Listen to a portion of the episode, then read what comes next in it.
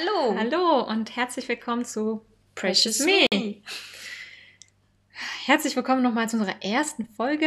Wir haben uns gedacht, wir sind ein bisschen mutig, machen gar nicht so viel Input am Anfang, sondern starten direkt mit der Materie. Bevor es jedoch losgeht, erstmal eine Triggerwarnung. Es geht in unserem Podcast um psychische Störungen und auch emotionale Gewalt, emotionale Manipulation. Falls es dir nicht gut geht damit, wäre es besser, wenn du das nicht hörst oder den Podcast, die Folgen ähm, in Anwesenheit von jemandem hörst, der dich auch unterstützen kann. Falls du sonst Hilfe benötigst, verlinken wir dir Kontaktdaten von Ansprechpersonen in den Show Notes. Let's go!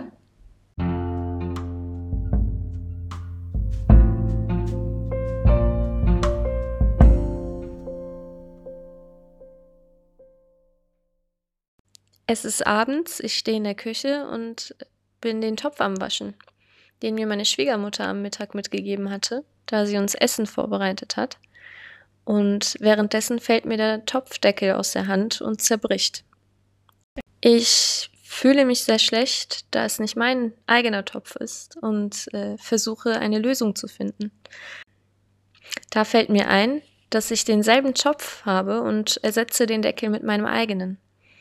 Da meine Schwiegermutter in dem Moment noch nicht zu Hause ist, schreibe ich einen kleinen Zettel und notiere, dass ich den Deckel ersetzt habe und äh, lege ihn dazu. Plötzlich steht mein Mann an der Tür und sagt, dass er mit mir reden möchte. Ich bin erstmal verwirrt und denke mir, okay, wir setzen uns im Wohnzimmer hin und äh, er sagt mit einer lieben, aber sehr ernsten Stimme, dass er es nicht in Ordnung findet, was ich tue. Und ich frage verwirrt nach, was meinst du mit, was ich, was ich tue? Was mache ich denn falsch? Daraufhin sagt er, dass er es sehr rücksichtslos und egoistisch empfindet, dass ich den Deckel von seiner Mama zerbreche und ja, es einfach nur ersetze. Während ich versuche, Rücksicht zu nehmen, wirft er mir vor, rücksichtslos zu sein, was mich noch mehr verwirrt. Oben kommt noch drauf, dass er meint, dass ich keinen Mut habe, Konsequenzen zu erleben.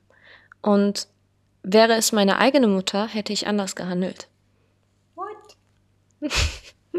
Nachdem er mir mehrere Vorwürfe macht und mich beschuldigt, geht er eine Zigarette rauchen auf die Z Terrasse und lässt mich allein. Ich fühle mich noch schlechter als vorher und bin in einer Stille. Ich denke nach und ähm, je mehr ich nachdenke, desto schlimmer wird es.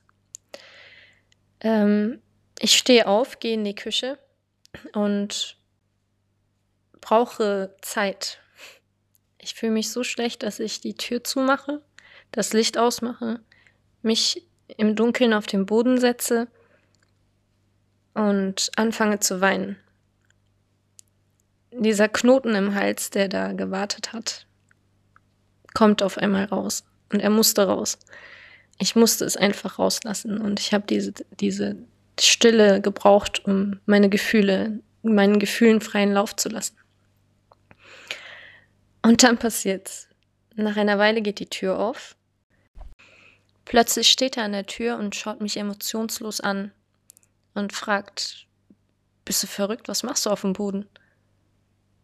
Daraufhin höre ich sein höhnisches Lachen und er dreht sich um und geht einfach und lässt mich wieder in der Stille und im Dunkeln alleine. Da macht's auf einmal Klick.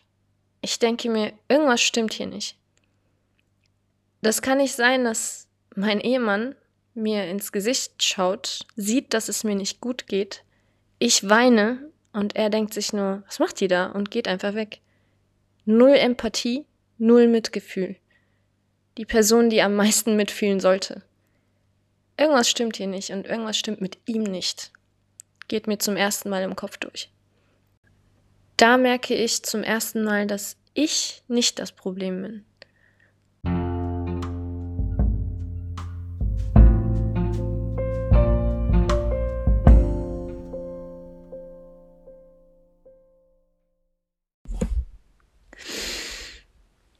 Puh, weiß man eigentlich gar nicht, was man dazu sagen soll. Mm, aber ich kann dir ja mal meine Empfindungen, meine Gedanken, meine Gefühle mitteilen. Gerne. Was das mit mir macht, wenn ich das höre. Ähm, an erster Stelle denke ich mir, es ist doch nur ein Topf. es ist einfach nur ein Topf. Es ist ein Topfdeckel. Und du bist so lieb eigentlich noch total und machst dir Gedanken darum. Du ersetzt den Topfdeckel.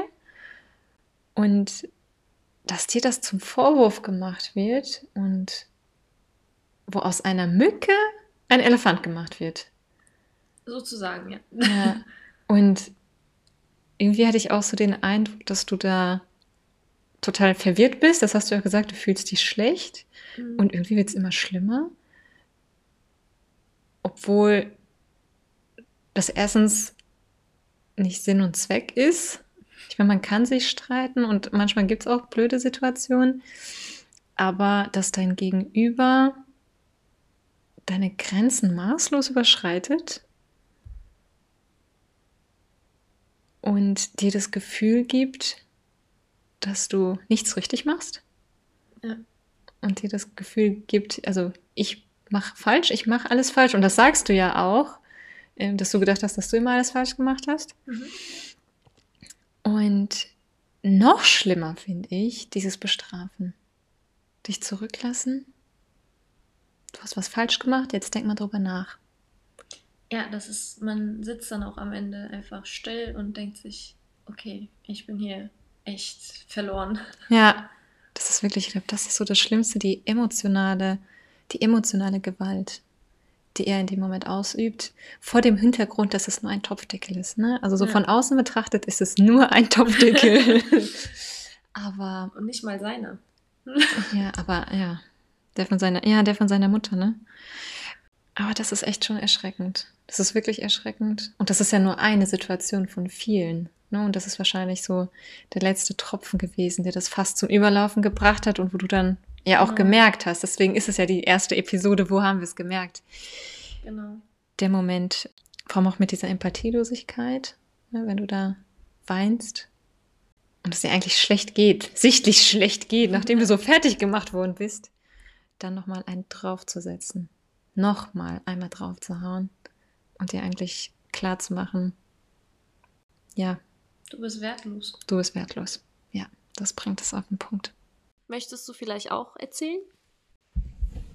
Kann ich machen. Yeah.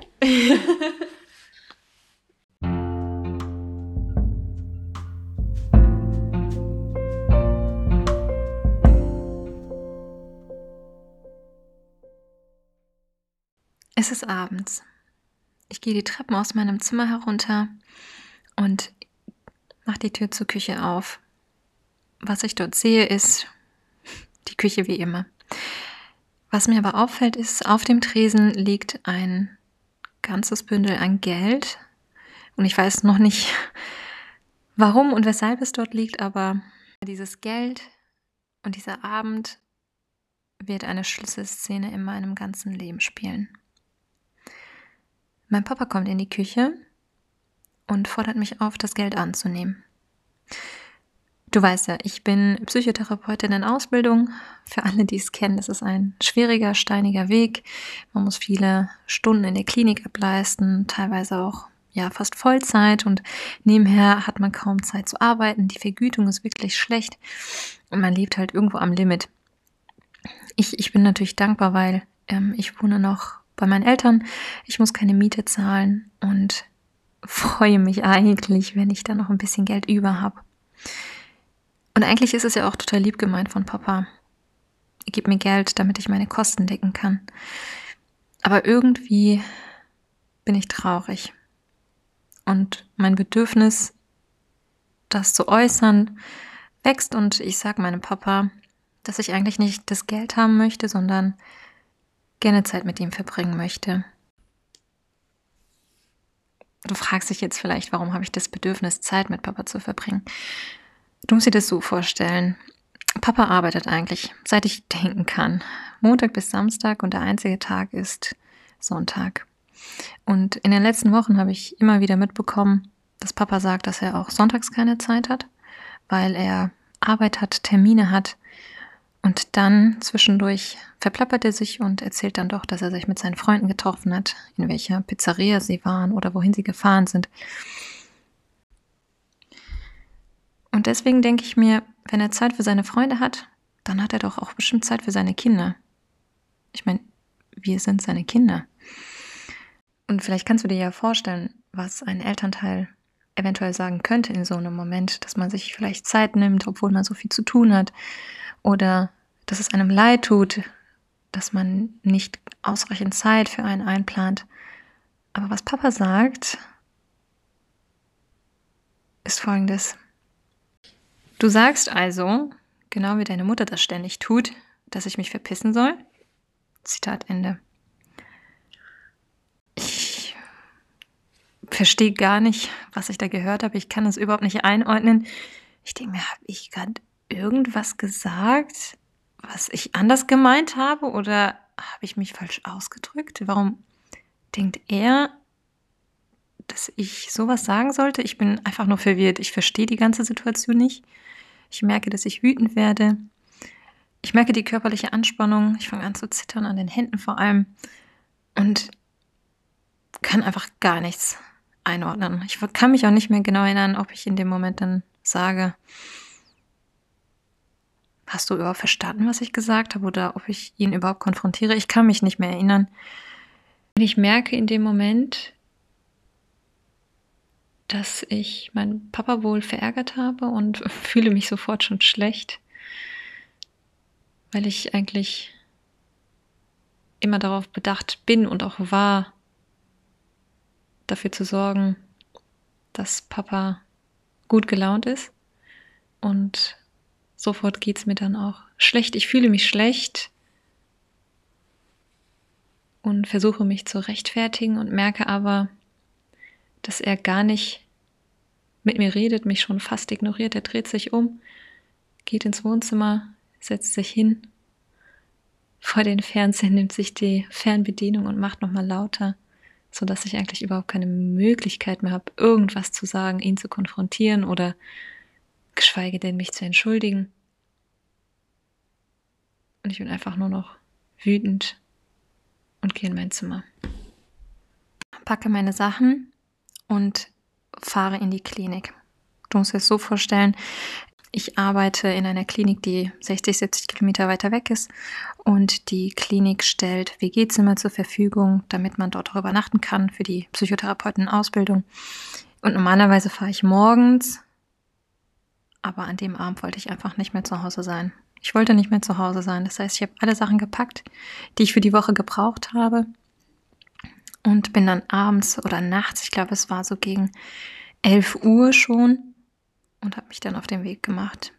Ich war einfach nur sauer, ich war wütend, ich konnte das alles nicht einordnen, beziehungsweise ich konnte es gar nicht verstehen, was da eigentlich passiert ist.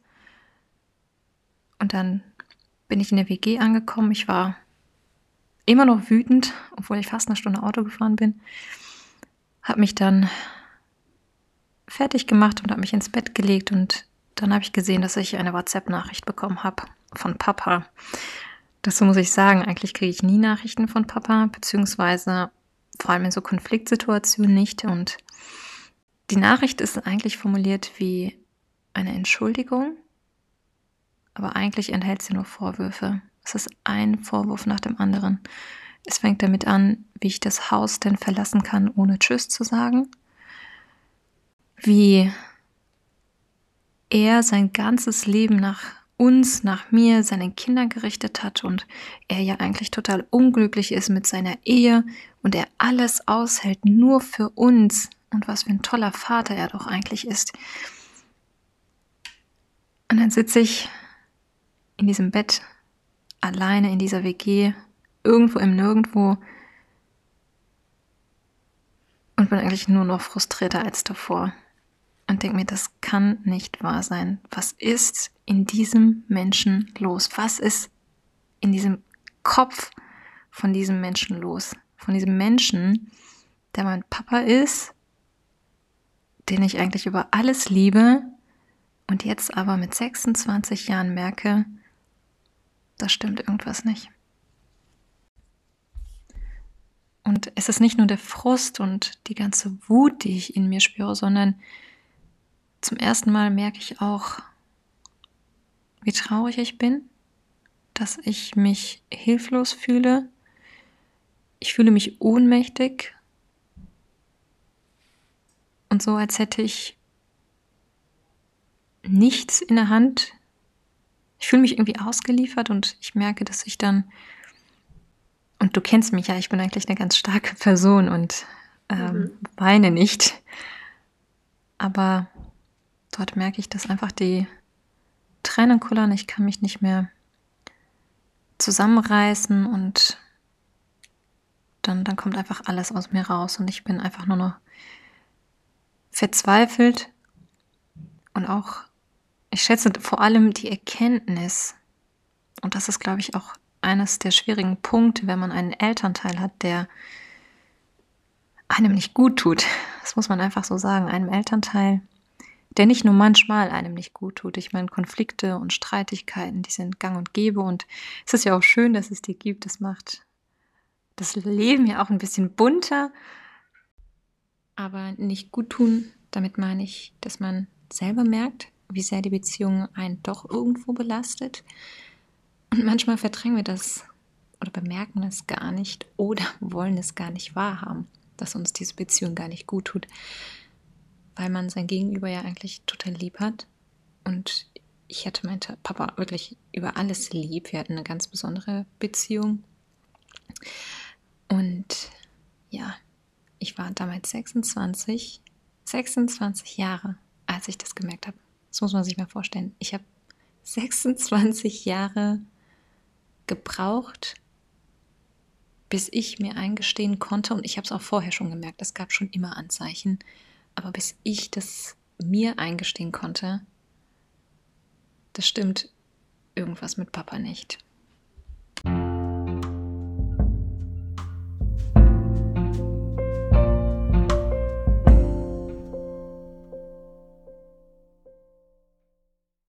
Also auch bei dir, es hört sich so, zwar so an, okay, dein Vater meint es vielleicht lieb und hat dir Geld auf den Tisch getan, wie nett von ihm. Das ist total aber, lieb, ne? So ja, ein richtig toller Vater, der genau, an seine Kinder denkt. Aber im Grunde genommen ist das einfach nur ein Machtspiel für ihn gewesen. Also scheint so zu sein, als ob er sich die Liebe erkaufen wollte. Und es ist fehlgeschlagen und das hat er nicht erwartet. Und ich glaube, er hat in dem Moment auch dich mit deiner Mama verwechselt und das getan, was er mit deiner Mama getan hat. Dich beschuldigt. Und du warst auf einmal genau wie deine Mama in seinen Augen. Ich finde auch, du meintest ja, er hat dich einfach gelassen und ist gegangen und hat dir nicht die Möglichkeit gegeben zu antworten, was bei mir auch der Fall war. Und ich glaube, das ist halt so eine Art Bestrafung, die solche Menschen generell anwenden. Und scheinbar hast du in dem Moment das Ganze umgedreht und bist einfach gegangen. Das hat ihn, glaube ich, ziemlich gekränkt, weshalb dann die Nachricht kam. Ja. Wobei ich mich frage, hast du eigentlich noch auf die Nachricht geantwortet? Nein. ich habe nicht auf die Nachricht geantwortet. Und zwar war das so, ich habe oft geschrieben und habe es wieder gelöscht. Ich habe geschrieben und habe es wieder gelöscht. Ich habe einfach keine passenden Worte gefunden. Weder, dass ich mich damit gut gefühlt hätte, noch dass ich ihm irgendwie meine. Andersrum, ich glaube, es wäre ihm eh egal gewesen, was ich in dem Moment gefühlt hatte und was meine Bedürfnisse waren. Weil das hat er eh nicht gesehen. Hätte er es gesehen, dann wäre ich in dem Moment nicht dort. Stimmt. In der, in der Verfassung, wie ich es war. Und deswegen, wahrscheinlich hat das auch so ein bisschen zu dieser Verzweiflung beigetragen. Egal, was ich mache und egal, was ich jetzt eigentlich schreibe, es wird nicht besser. Es wird wahrscheinlich noch schlimmer und dann werde ich mich noch schlechter fühlen. Und deswegen habe ich es gelassen. Ich habe nicht geantwortet. Ich, ich finde das auch, wenn man so nachdenkt, hättest du geantwortet, hätte er wieder dich beschuldigt. Es wird ja. immer so weiter, es ist so ein Teufelskreis, finde ja. ich. Deswegen war das wahrscheinlich echt eine gute Entscheidung, dass du dich nicht, dass du nicht darauf reagiert, also geantwortet hast am ja. Ende, muss ich gestehen. Zu uns.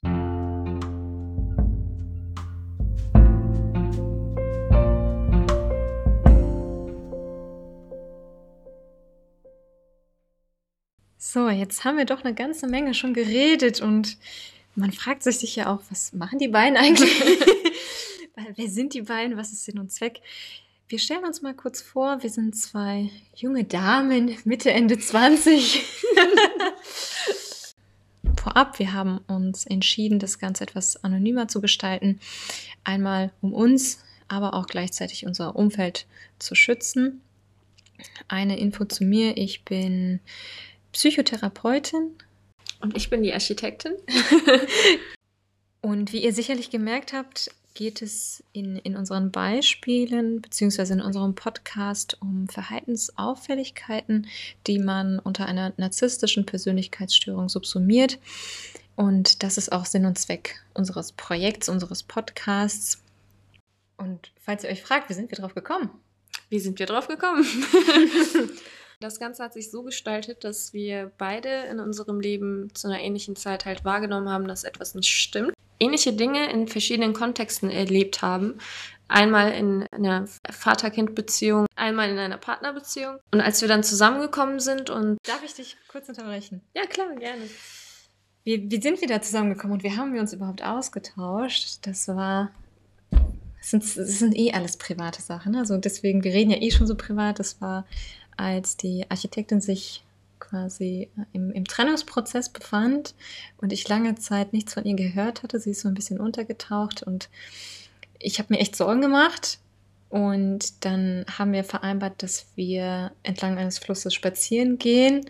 Genau. Und dann war das echt ein mehrstündiger Spaziergang, wo sie mir ganz viel erzählt hat aus, aus ihren letzten zwei Jahren eigentlich Damals, als es noch kein Corona gab. Ja. Genau, das war auch ein Zeitpunkt, wo ich für mich herausgefunden hatte, ich kann mich nicht mehr genau erinnern, wie, aber dass es eine narzisstische Persönlichkeitsstörung gibt und was das eigentlich bedeutet. Ich muss sagen, ich habe im Studium leider sehr wenig darüber erfahren. Wahrscheinlich habe ich das irgendwann auswendig gelernt und wieder vergessen. so. Für mich war nochmal echt interessant zu sehen, dass es, dass ich nicht alleine bin, dass es andere Menschen gibt, die ähnliche Erfahrungen machen, auch wenn es ein anderer Kontext ist. Also, wie du ja schon gesagt hast, bei mir ist es eher die Eltern-Kind-Interaktion und bei dir ist es ja auf einer Paarebene. Aber dass die Mechanismen und die Verhaltensweisen eigentlich eins zu eins dasselbe sind. Und das war für mich so. Copy-Paste. Ja, Copy-Paste. ja, es ist wirklich so Copy-Paste und deswegen konnte ich voll gut nachvollziehen, wie es dir geht. Und ich konnte mich total gut in dich hineinversetzen. Und ja. Für mich war das dann, ich war auf der Suche nach einer Antwort für das Ganze, was ich erlebt habe, weil ich das noch nicht so gut kategorisieren konnte und noch ein wenig verwirrt war und nicht wirklich erklären konnte, was da abgegangen ist. Wahrscheinlich kanntest du auch Narzissmus gar nicht. Ne? Genau, also ich habe diesen Begriff überhaupt nicht, also im Alltag so gehört. Vielleicht ein, zwei Mal, aber ich wusste nicht genau, worum es ging. Und die Menschen um mich herum konnten mich auch nicht so wirklich verstehen und äh, wussten auch nicht genau, was los war. Und vor allem du konntest dich ja auch nicht verstehen. Genau. Also, wenn du dich nicht verstehst, dann ist genau. es für die anderen noch schwieriger ich, zu verstehen, wie es dir geht. Genau, und ich konnte ja selber nicht sagen, okay, das ist das Problem ja. gerade. Und dieses, diese Unterhaltung zwischen uns und dass du mir dann einfach sagen konntest, einfach dieses Wort geben konntest, du hast es mit einem Narzissten zu tun, hat mir sowas von weitergeholfen und diese ganze Last auf meinen Schultern ist in dem Moment mal gefallen und ich konnte sagen, okay, das ist das Problem. Mhm. Ich konnte mich informieren, ich konnte, ich habe jeden Tag mehr dazu gelernt und es ging mir immer besser am Ende. Ich habe halt in dem Moment dann verstanden, okay, ich bin nicht das alleinige Problem. Ich habe meine Anteile an der Sache natürlich, aber hauptsächlich ist die Person gegenüber von mir krank. Ja. Eine psychische Erkrankung. Eine ne? psychische Erkrankung. Mhm. Ich habe erkannt, dass ich ihn nicht heilen kann. Und dass ich nicht die Retterin von ihm sein kann. Und das hat mich, hat mir sehr geholfen, in meinem Leben weiterzugehen, weiterzumachen. Ja. Und nicht nur ihn retten, ne? Ich glaube auch eure Ehe retten. Ah, genau. Ich hatte auch das Gefühl, dass Menschen um mich herum das von mir wollten, erwartet ja. haben, dass ich ihn rette, dass ich diese Ehe rette, dass ich mit weitermache. Aber weiter kämpfst. Ne? Warum weiter kämpfst du denn? Warum hast du denn nicht um die Ehe gekämpft? Warum gebe ich auf? Sag mal. Ja. ja. Warum? Warum? warum ich nicht weitergekämpft habe. Ja. Weil ich halt erkannt habe, ähm, es kann nicht sein, dass nur ich alles machen muss, dass nur ich mir Mühe geben muss, ich mich verbessern muss, ich alles richtig machen muss. Und der Gegenüber von mir einfach da steht und sagt, du bist falsch, du bist dies, du bist das, aber selber kein bisschen sich Mühe gibt, etwas an sich selbst zu verbessern. Und so funktioniert eine Ehe einfach nicht. Und das hat das wurde mir schon früh klar, aber trotzdem konnte ich nicht nachvollziehen, warum alles so geschehen ist, wie es geschehen ist, weil oberflächlich gesehen gab es kein Problem, aber irgendwie war es dann doch ein ganz großes Problem und das hat echt gesessen, bis man versteht, was eigentlich los ist. Man kann kein, wenn man nicht weiß, womit man es zu tun hat, fühlt man sich am Ende auch verrückt, weil man das nicht mhm. so gut erklären kann. Ja. Und da komme ich vielleicht auch schon zu unserem Projekt und unserem Namen auch. Precious Me, magst du vielleicht erzählen, wie wir darauf gekommen sind? Genau, Precious Me im Sinn von wertvolles Ich. Dies ist in dem Kontext sehr doppeldeutig, denn ein Narzisst, der, der wie nennt man es so schön, der grandiose Narzisst, der, das liebe Ich, der sich selbst sehr liebt und über äh, alles liebt, ne? Genau, über, über alles liebt. Partnerin, über seine Kinder, über alles auf der Welt. Genau. Und dann im Gegenteil, im Gegensatz dazu das Opfer, das diese Selbstliebe komplett verlernt hat und sich selbst aufgegeben hat und im Nachhinein dann halt wieder von neu lernt, sich selbst zu lieben und im Kontext auch dabei lernt, dass Selbstliebe nicht nur egoistisch ist, sondern also nicht im narzisstischen Kontext sein mhm. muss. Dass man sich selber auch lieben darf eigentlich. Ja, ich finde es wichtig, dass, dass du das so erwähnst, dass man sich selber lieben darf, weil wie man an unseren Geschichten ja merkt, man verlernt das, man fängt an, für den anderen zu leben irgendwo, ne? also man verhält sich angepasst, genau. sodass es keine Probleme gibt. Ne? Bloß nicht den anderen verärgern, dass es zu keinen Konflikten gibt. Ich glaube, das ist auch irgendwo ein Selbstschutz. Genau. Weil jedes Mal, wenn es einen Konflikt gibt, bin ich am Ende der Schuldige. Mhm. Ne? Und irgendwo schützt man sich ja selber, indem man sich versucht, perfekt zu verhalten. Aber wir wissen ja, perfektes Verhalten gibt es nicht. Und egal, wie perfekt man sich verhält, der Narzisst findet einfach einen Fehler. Ja, es kann genau. ein Blick sein, eine, eine Gestik, Mimik, also wirklich, es kann alles Mögliche sein. Und unsere Idee ist, dass wir gerne andere aufklären möchten, weil wir die eigene Erfahrung gemacht haben, dass es hilft, darüber zu sprechen, dass es hilft, sich mit anderen auszutauschen, die Gefühle auch einfach mal zu benennen, weil oft steht man da mit seinen Gefühlen entweder in einem dunklen Raum genau. oder irgendwo in, in der WG ne, im Bett und weint da für sich hin und denkt, irgendwie ist da keiner, der einen versteht. Aber vielleicht auch für Menschen, die schon merken, hm, irgendwie stimmt da irgendwas nicht. Und ich habe das Gefühl, das tut mir und meiner Seele nicht gut.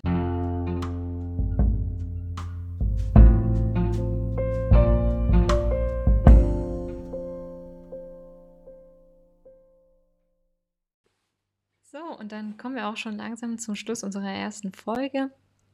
Noch ein kurzer Trailer haben wir uns überlegt, wie, wie werden die nächsten Folgen aussehen. Wir werden ein paar Sequenzen aus unseren Erfahrungen mit euch teilen, die diskutieren und besprechen. Hm, wie ist es uns damit gegangen? Was haben wir gefühlt? Und was hat das mit mir eigentlich gemacht? Und vielleicht, was hätte ich auch in dem Moment gebraucht? Ne? Das ist ja auch total mhm. wichtig für die eigene Seele. Und danach aber auch einen Cut zu machen quasi und dann einen eher theoretischen Teil, ein bisschen, bisschen Aufklärung, also theoretische Aufklärung über Narzissmus, vielleicht Theorien oder Studien, ähnliches. Und im Verlauf des Podcasts dann auch zu gucken, ja, Precious Me, ein wenig Selbstliebe, wie kann ich darauf achten, dass es mir auch gut geht und wie ich mir auch Gutes tun kann. Genau. Wir bedanken uns bei allen Zuhörern und hoffen, dass wir uns in zwei Wochen wiedersehen bzw. wieder hören. Bis zum nächsten Mal. Tschüss. Tschüss.